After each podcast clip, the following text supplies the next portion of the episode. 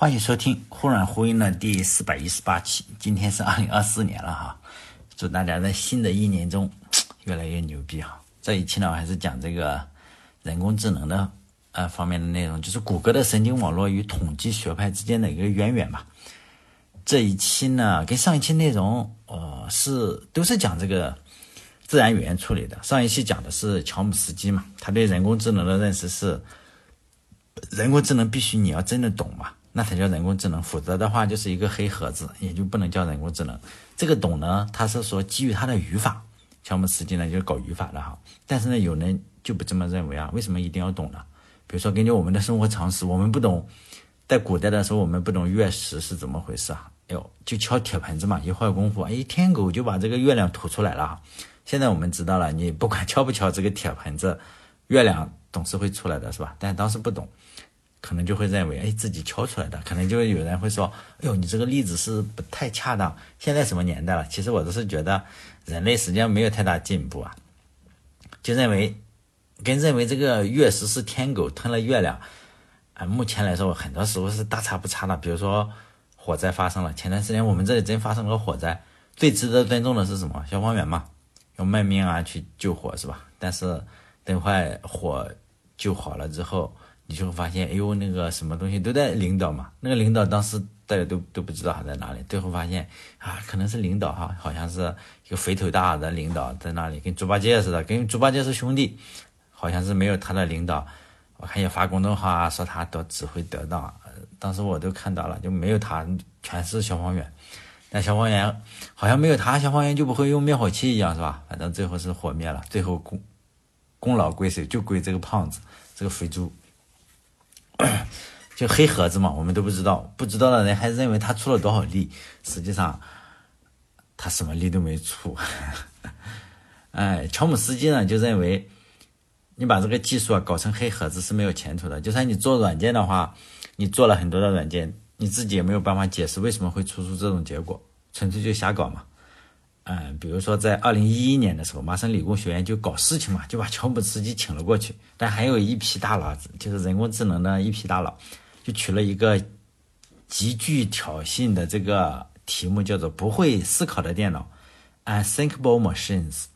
如果只请他的话也就算了，但是还请了很多认为电脑会思考的机器，哈，就是我这个电脑，我这个程序会思考。这个乔姆斯基说：“你们这个不会思考，就请他去嘛。”把一堆搞神经网络的人也请去了，这明显的就是摆擂台嘛，希望这些大佬就是火药味十足，你互相喷嘛。结果大家就是都有点失望。大家可以去搜这篇，呃，我去看了所有视频哈，大家可以去搜。这这些大佬有点像梅西跟 C 罗，大家知道，你看在网上也好啊哈，好像他们是有仇一样。但是你看这个 C 罗带着小孩去去领奖还是什么，你看见了，嗯，见了梅西，人家还。他拥抱也握手也拥抱是吧？下面的粉丝可能会互相骂呀，但是梅西跟 C 罗的话见面就会打招呼。主人实际上是没有什么深仇大恨的，反而是这个左牵黄右擎苍，这个苍跟黄就干起来了是吧？大家还是去看一下这个对谈的视频，一点火药味都没有，人家还彼此欣赏，说你做的也不错呀，哎，你做的更好，就这个样子。当然就是 C 罗跟梅西也是差不多嘛，见见面可能是不会吵的，但是在网上还是会。隔空掐架嘛，哈，做给其他人看嘛，这就为了节目效果是吧？被邀请去的还有个人叫做皮特诺维格，哎，我以前录过一篇公众号，不是公众号，就是电台哈，叫做十年学会编程，就他的，他是谷歌的这个研发总监，现在是不是我不知道了，反正他写过一篇文章叫十年学会编程，就学学编程你要学十年，哎，我录了一期电台，当然你在网上搜的话，应该能搜到我翻译的一篇哈。他讲的是有点道理的，同志们，不会说三五天就学会了，三五天学会那有点假了，是吧？这个人呢是做什么神经网络的嘛？他是这个人的观点就是不管黑猫白猫嘛，能给出准确答案就是好猫。而且他认为，你让电脑学会语法的话根本没什么大用，反而是搞神经网络啊，就是搞统计，反而对这个自然语言处理有很大的好处。这两种人的观点当然一直都有啊，包括。就是做工程的观点跟做科学的观点哈，就包括前段时间这个 Open AI 的争论，不最后也是嘛啊，出了那么大的事情，就是一派人是科学家，一派人是工程师。科学家呢倾向于说，我们把事情搞清楚啊，搞搞明白，别给把人类搞挂了。工程师的意思是，咱们得赶紧来抢用户呀，搞挂了以后再说嘛，是吧？把把人类毁灭了拉倒，反正现在还毁灭不了。至于后果是什么再说。这个就比如说爱因斯坦就是科学家嘛，他能把这个智能方程搞出来，但是你如果让他去搞这个曼哈顿工程的话，那他可能是搞不定的。因为爱因斯坦喜欢美女是吧？他直接被苏联的美女间谍给睡的这个三米五道的这个呃核计划也也被偷去了是吧？他写信给人家说，哎呦，能不能再回来叙叙旧是吧？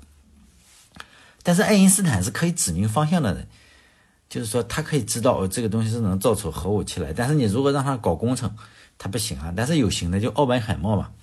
我觉得奥本海默的理论知识也许没有爱因斯坦那么丰富哈。我是说，也许啊，但因为我的水平比人家差差好几个爱因斯坦呢，就是说，这哥们肯定是能搞事的啊。这个奥本海默，比如说有一个他这个曼哈顿工程做原子弹需要一种良好的导热的材料，叫什么白银？我记得咱们高考化学的时候不是都是叫钠钾合金是吧？这说导热最好，怎么他用白银？显然应该让我去搞这个。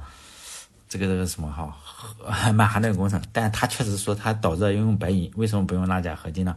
现在这个现在核电站都用钠钾合金，别问我为什么知道，因为高考考我们那时候考哈，现在不知道是不是啊，大家都是高考比较比较比我晚的啊，也许现在现在用什么我也不知道了，硅硅脂是不是用电脑的硅脂？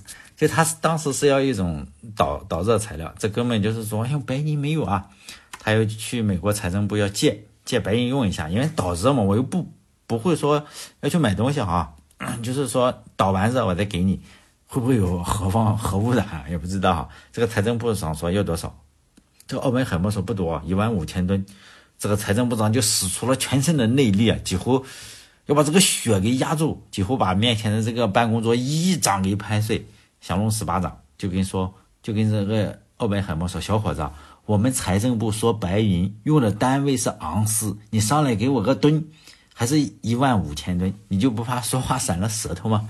但是人家奥本海默就是奥本海默是吧？做工程的就能搞定，你说用什么方法能搞定？我也不知道，反正人家确实借出来了一万五千吨白银，这就是搞工程的人嘛。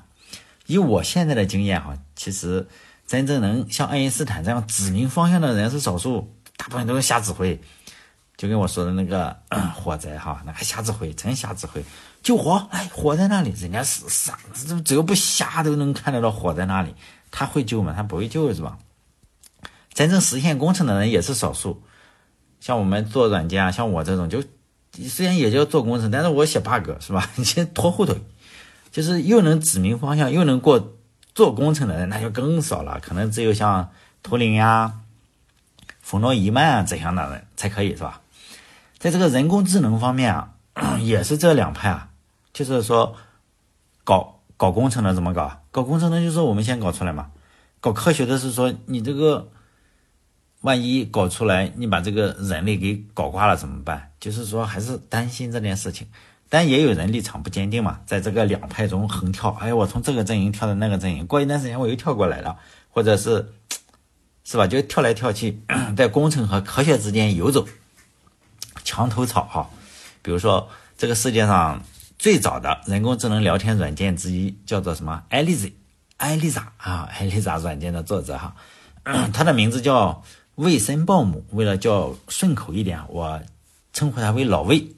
老魏的父母是犹太人哈，在德国要屠杀犹太人的水晶夜之前的前一年啊，说这个跑得比较快，他爸妈带着他就去美国了。但我我说他全这这也。这也就全家了哈，因为但他爷爷奶奶没跑，他叔叔伯伯和姑姑都没跑啊，所以呢，他说我说的全家就他爸妈带他跑了哈，不包括他那些。结果呢，那些没跑的亲属可能爱德国是吗？觉得没事，结果就死了嘛，死在希特勒的屠刀之下。他母语是什么？德语。在上大学期间，他去的时候可能就初中啊，或者是高中是吧？然后 要要要那。是奶奶还是姑姑啊？反正死了嘛，他就崩溃嘛，然后就就去这个什么，参加了美国的空军开着波音的 B 二九轰炸机，把一颗颗炸弹倾泻在自己祖国的土地上，就轰炸德国嘛，轰炸柏林。但是我能接受啊，因为你你受到了，你想想，你真的是我们代入一下，你受到了他家所遭受的那种迫害，你还会爱你的祖国吗？你还会看到希特勒，妈看到希特勒我弄死他是吧？你也不可能再爱你的祖国，也不会爱你的元首，为什么？太痛苦了，什么？你杀了他家好几口人。如果你还爱的话，我只能说一一句话：畜生不如。这就血很深仇嘛。嗯，但老魏这母语没办法嘛。老魏就是说青少年是在德国度过的，因此他德语很好。但他后来去麻省理工当了终身教授，所以呢，他写论文是比较奇怪，用德语。为什么？就是英语不好嘛。哎，他英语不是，但比我们肯定是好的多，是吧？但是他这个有口音。但写论文也是用德语写，可能太出名了是吧？再找再找那个秘书是吧？女秘书给我翻译成英文，让我瞎猜的哈。他写的就艾丽莎这个人工智能对话程序的话，哎，我觉得是非常非常有文化的哈。所有的包括 ChatGPT 啊，包括什么后面的都得喊他一声师傅艾丽莎。为什么我觉得这个名字比较传奇呢？也确实比较传奇，也更有意境。这个名字呢，来源于肖伯纳。爱尔兰的那个剧作家，大概是上一九五零年左右，好像肖伯纳来过中国。他他这个是剧作家哈，跟爱因斯坦也是好朋友。他的代表作之一就是 《卖花女》，大家知道有个茶花女哈，小钟马写的是吧？以前我很喜欢看茶花女，也喜欢看卖花女，就想哎呀，自己将来娶这么个老婆就好了。实际上没有是吧？就这个卖花女也是一个经典的戏剧作品。卖花女的故事就围绕着一个。叫艾丽莎啊，艾丽莎杜尔德，这个她是一个卖花的嘛？你想想，肯定不是特别的富有是吗？她是一个在伦敦的比较贫穷的女子。主人公是谁？一个教授叫希金斯教授，叫亨利希金斯教授。他就觉得啊，这个人跟人之间啊，你看那个上流社会，上流社会很下流，下流社会很上流，是吧？就是人情上面。他觉得啊这个卖花女很容易就变成上流社会的淑女，而且根本就不要做任何改变，只需要改变一下她的行为举止跟语言，就是发音啊，就是你不要不要老是说乡村话，然后举止啊，你就是装一下就可以了。其他人都不相信。这个教授说：“来来来，我给你提升一下。”他仅仅是给他换了身衣服，人靠衣服，马靠鞍，是吧？然后再改变一下卖花女的这个发音、穿着，一下子你就从了卖花女上升到了那种上层了哈。底层上升到了上层，我当然非常希望大家去看一下这部剧，因为中国目前现在也是非常撕裂的社会嘛，就我瞧不起你，哎呀，你看我薪水多高，我在大城市中，像像像我这个东哥这种在农村啊，人家瞧不上你，你看我是在大城市，其实中国的大城市也是跟农村差不多是吧？但是不一样嘛，那大城市超大城市一亿人，就是说。更更有一些觉得自己上层的，比如说什么鲶鱼啊，什么泥鳅啊，什么公子啊，啥？哎，我喝的茶三十万一斤，你们能喝吗？就这还有什么名媛？他们呢，实际上是跟这个送外卖的啊、送花的人一样，甚至更差。仅仅是因为他们父母有钱，或者是留过学，就外语说的比较溜，只是喝过几万块钱，哎，那个那个那个什么公子三十万块钱，三十万一斤的茶叶，咱可能就喝。一斤三块三三十块钱哈，这样的茶叶，但本质上是一样的，就是只需要有一个，就是说希金斯教授修正一下发音，再去拼多多买几件这个阿迪达斯衣服，或者是 GUCCI，或者是买个保时捷车钥匙是吧？换在我的二手二手二手车上，就马上就成上流社会了是吧？就是还有一个重要的原因，我非常推荐的话。因为它显示了这部剧啊，就是之所以叫名著，就是它显示了很多很多的社会现象，包括它要在一个女子如何在那种伦敦那种底层啊，还是教给你很多。名著只说的是名著，而且这是通俗的名著，并不是说那种哎呀我不想看，就是那种巴黎圣母院是吧？我看不下去这样。它有剧，如果大家喜欢看这个。赫本就奥黛丽·赫本那个特别漂亮的那个女的哈，罗马的那个那个公主是吗？也应该去看看。她的英文名字叫做 My Fair Lady，中文名更直接也更好，我觉得比 My Fair Lady 还要好。就是我也能做到，中文名就叫我也能做到，大家去搜一下，我也能做到。这部剧就是演绎了陈胜吴广那句话嘛，“王侯将相宁有种乎”，他其实没有那么的啊。我看很多人就觉得啊，你在大城市中啊，你是什么九八五二幺幺，什么 top 几号？哎呀，那就觉得啊不得了。大家要自信一点，没用，知道吗？要一定要自信。啊，你爹有几套房，或者是你爹是当年是吧，拿刀砍过人的。但是，即使你现在在卖花，或者是像我这样送外卖，或者在开出租车，或者你在失业，你要相信有这样一部剧，肖伯纳写的《卖花女》，你跟那些上流人物、上层上流社会中的下流人物是一模一样的，只是他们的家庭背景可能是比你好一点，他们可能雇得起私人飞机，去去把你运的运到哪里去，是吗？仅仅是这样。但艾丽莎这个名字呀。我觉得非常好，就是为什么？因为它有很多的，就是说典故在里面哈。你看看，我就是教会他说语言嘛哈。这个名字肯定比 Chat GPT、小兵啊什么要高级多了，是吗？随后第二个就是艾丽莎、爱丽丝、艾丽丝、艾丽莎、艾丽莎之后啊，又出现了另外一个现象级的 AI 聊天工具，叫做皮格马利翁。大家如果看希腊神话的时候就知道，他是塞浦路斯的国王，他喜欢干什么？雕塑，中国不也有一中国那个不是神话，喜欢写诗的，喜欢做木匠的，喜欢 还有什么写瘦金体的是吧？写字的，喜欢书画的都有。所以希腊神话中这个塞浦路斯的国王他喜欢做什么雕塑？他爱上了自己做的这个雕塑啊，一个完美的雕像，前凸后翘。就是那是雕了个美女，前凸后翘。人家说你这个前凸后翘不好哈，我看网上有人辟谣说前凸后翘是由于你骨盘可能有问题，我也不知道，咱也没见过是吧？我希望当一个医生，但是他雕的这个雕像应该是前凸后翘，我不知道哈，没见过。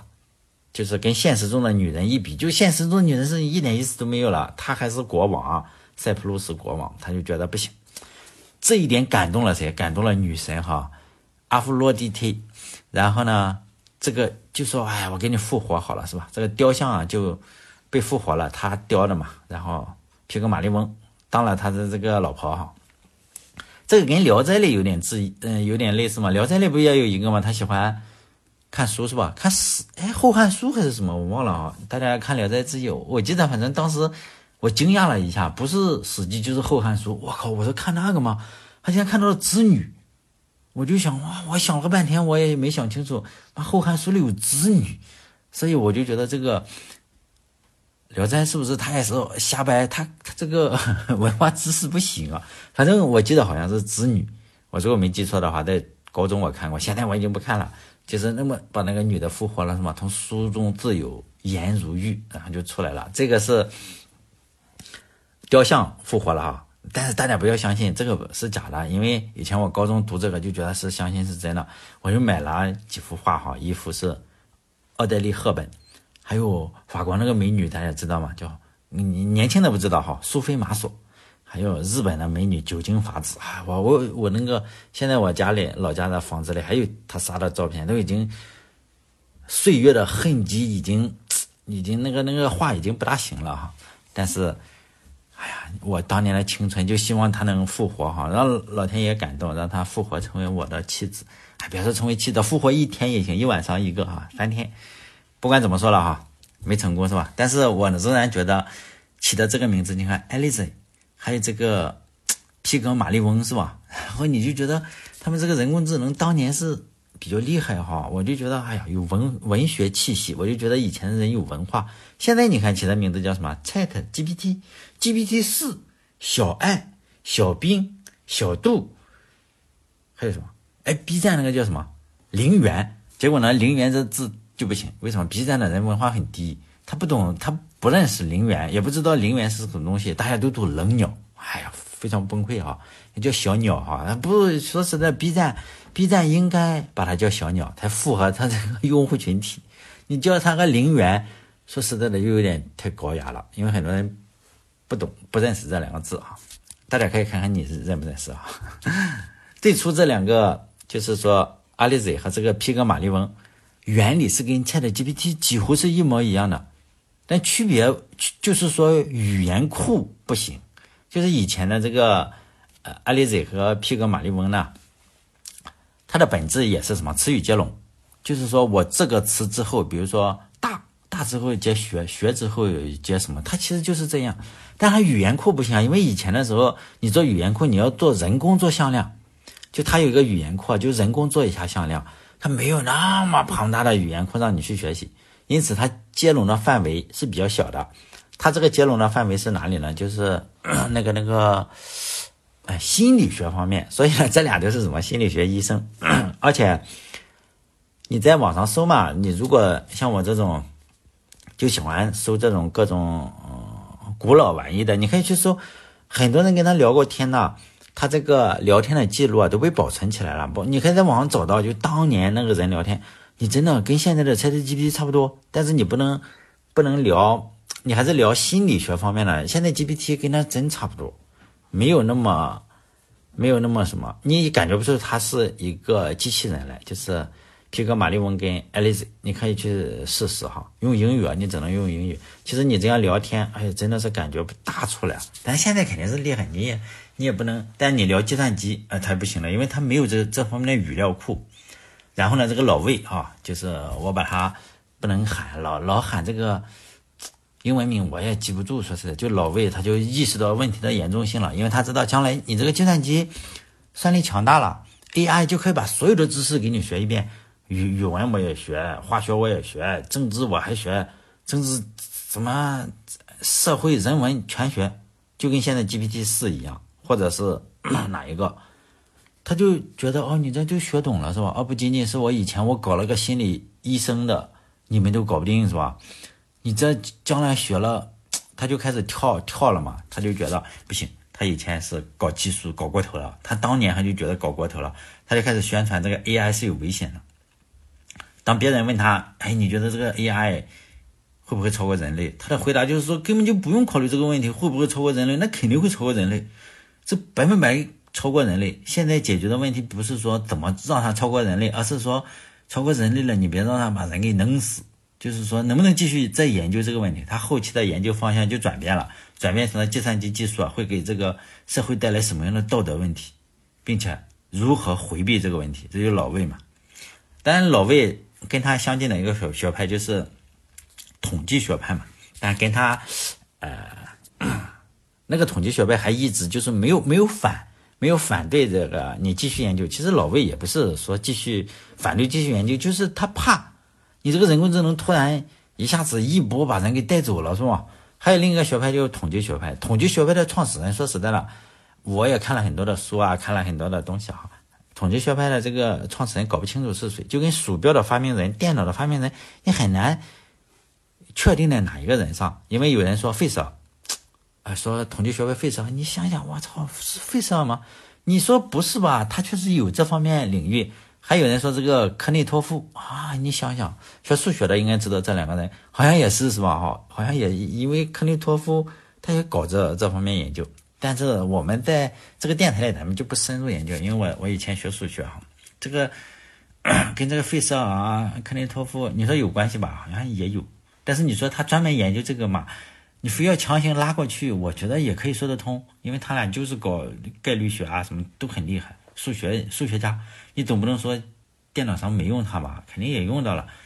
但是你说他是真的是要研究人工智能，是研究这个统计语，就是说人工智能的自然语言处理吗？我估计你把他，因为他已经死了，你没法问他是吧？我估计他也没想到，反正这名字太难记了哈。你不学数学，你很难记住。费舍尔、科内托夫更长，我只是选了其中的最后那一部分，前面好几个点点点，科内托夫我也记不住。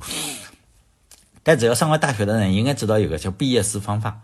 你如果学概率统计的话，应该学贝叶斯方法。但是后来有了很多的发展，呃，比如说贝叶斯网络呀，或者决策理论，还有就是机器学习跟贝叶斯方法这一学派是搞得风生水起的。呃，你说谁谁是最出名的人？我倒是可以说一说哈。你出名的人并不一定是，就是说他影响最大的。最出名的人反而是嗓门喊的最大，他经常出名言警句。或者人家喜欢听他，就好像是，呃，某个政治人物，你他他大家就喜欢他，他讲什么都行。比如说什么柯文哲，台湾的那种柯文哲，或者是什么他他随便说什么话，大家可能就喜欢他。或者蔡英文不不能说蔡英文，蔡英文是那个什么，反正总有这种，就发表一些奇谈怪论，再加上现在传媒对他这些言论放大，他就成为名人了。结果大家就认为，哎呦，是不是他是这个创始人？显然他也不是创始人，就是狗咬狗咬人不算新闻嘛，因为狗就是应该咬人，但是人咬狗就就是。是吧？就就能上新闻，所以呢，我现在说的这个人反而不是那么出名，但是他经常说一句特别提神的话，他叫什么？维诺格拉德，呃，我我叫他什么？叫老维吧，哈，老维，维诺格拉德，他是他特别讨厌就是语法学派，他是说呢，我的团队里哈，我的团队里每开出一名语言学家，我这个人工智能就提高一个档次。这句话说的是不是很提气啊？你想想，我每开出一个，比如说在皇马中说，哇哇，每每开出一个加泰罗尼亚那边的人，我这个战斗力就就增一个，是不是？那个加泰罗罗尼亚那边，这个巴萨那边就气得脑脑子发炸了，是不是？就这样，他这说，因为他是统计学派嘛，他说我每开出一名学语言学家，他我这个人工智能高一档次。但后来有人就研究他，我操，你为啥这么痛恨这个语法学派呢？就研究他的过往呢，发现这个老维上大学的时候，他是个学霸，这个我们大家都知道，就是学霸嘛。这种当教授后来，每门课都是 A，但是呢，有一门课不及格，给他不及格的这位老师呢，就是语法学派的创始人乔姆斯基。就上一期我讲的那个，哎，教英语语法的是吧？各种语法的，就上一期那个主人公，当时乔姆斯基就是人工智能的扛把子嘛。就是 number one，他的一言一行就决定着谁能有肉吃。就是你搞我这个研究语法的，你就有肉吃；你搞那个统计的，我看不上你，汤都没得有，没没你喝一口。因此呢，这个 他还是学生哈，老维当年是小维，也是冲着乔姆斯基的名气就选了他一门课，就是讲这个语法的课。每次去，这个很好学嘛，学霸很好学。每次课后啊或者是什么，就就跟老师请教问题。他就说：“老师啊，你这个天天给这个电脑讲语法，也好像不是个办法。你这个语法得教到啥时候？他也不懂。他就说：我们能不能不教语法？然后看看不理解语法的情况下，能不能使用统计学来做？那就崩溃嘛。这个乔姆斯基就看这个学生，我操，我天生就就最讨厌的就是这个统计学，就充满绝望的看着这个学生，深情的就说：同学，这个语言是有无限可能性的。”用统计的方法，你是不可能解决所有问题的。你可曾听说过这个？中国有个哲学家庄子说过，是吧？吾生也有涯，而知也无涯。也有涯，虽无涯，殆。就是说呢，你这个，你统计是有牙的，啊，这个是吧？你这个语法是无牙的嘛？你这个语言开始任意组合，你你用统计肯定是不行的。我是不是你哪里误解了？我说哪里讲的不好，是吧？让你误以为。不用语法，你也可以理解语言呢。这个小维哈，小小小，当年还是小维哈，维诺格拉德就非常诚实的回答说：“老师啊，我跟你说件事情，我呢就没学过语法，我也不懂英语语法，但是我就是懂英语。”哎，这这句话说出了我的心声，是吧？我到现在我也我能看懂英语，但是我就不大懂语法。这这好像是对的，是吧？但这句话一说出来，直接就让乔姆斯基崩溃了，说我靠。你今天是不懂语法来当我的学生，还来上我的英语语法课，还想教电脑学语法？你不给你个不及格，那肯定你对得起我嘛，是吧？所以呢，这个维诺格拉德得了生平第一个不及格，也是唯一一个不及格。随后呢，他就不学了嘛。我就老师说不行，我偏向虎山行，名是山有虎，偏向虎山行。他彻底的就转向了统计学，原因是，他就是那句。那就回答嘛，我自己就不懂语法，我就是懂英语。老师肯定是把方向搞错了。于是呢，一个不及格的学生开创了统计学的春天。他比较运气好啊，他获得了巨大的成功。为什么呢？我上一期不说了吗？你得靠学生，你自己不行就靠学生。他当了教授，教出了两个学生，一个叫布林，一个叫佩奇。这两个学生后来 搞了一个公司叫谷歌。搞了这个公司之后啊，就把老师请过去了嘛。你老师，老师有能力是吗？开始这个说你这个钱随便花，老师是吧？数据随便用，随便就是说海量资金硬砸你这个统计学，我们就认为这个统计学好。最终这个超能力、钞票的能力和超人的能力完美的结合，一大群统计学派的人加入了谷歌。比如说他亲自招进去的欧赫，我不知道大家知不知道这个人哈，欧赫什么亚亚琛工业大学德国的一个博士，用这个谷歌海量的数据做做统计啊，发布了二零一四年还是发布了谷歌翻译哈，直接二零零四年还是一四年，也许我忘了哈，大家去看看，谷歌翻译直接让应该是一四年，谷歌翻译。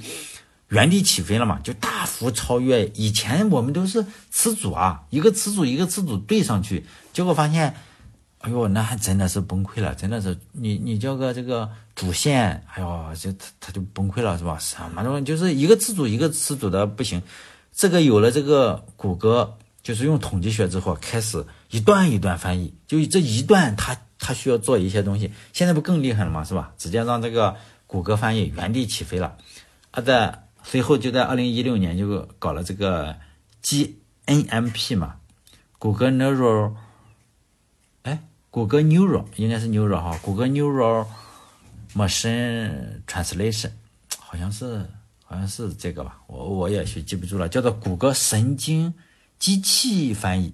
随后又发布了这个 RNN 嘛，然后好像是 Facebook 后来又发发了什么？我忘了 BBC 啊，我忘了，反正也是一个神经网络，循环神经网络还是什么，就让这个翻译的质量有了巨大的提升。而这一切最初的来源，就一个学生的想法，说我不懂语法，我为什么还能懂语言呢？即使老师给了他不及格，他依然在坚持他的想法，我不选这个课了。但是我就是认为我不懂语法也可以搞定。所以呢，我希望大家，即使老师给你一个不及格哈，你也要坚持自己的想法。这点我做不到啊！老师不不及格，我就说老师你说的对，在网上我都争论，你一跟我争论，就是你说的对，你你牛逼，你牛逼，我不跟你争。就是说，你还是要坚持自己的想法，不要让你的老师、啊你的领导瞎鸡巴给你指明方向，他懂个屁啊，是不是？好了，这一期节目就到这里，祝大家在二零二四年事事顺心，好，再见。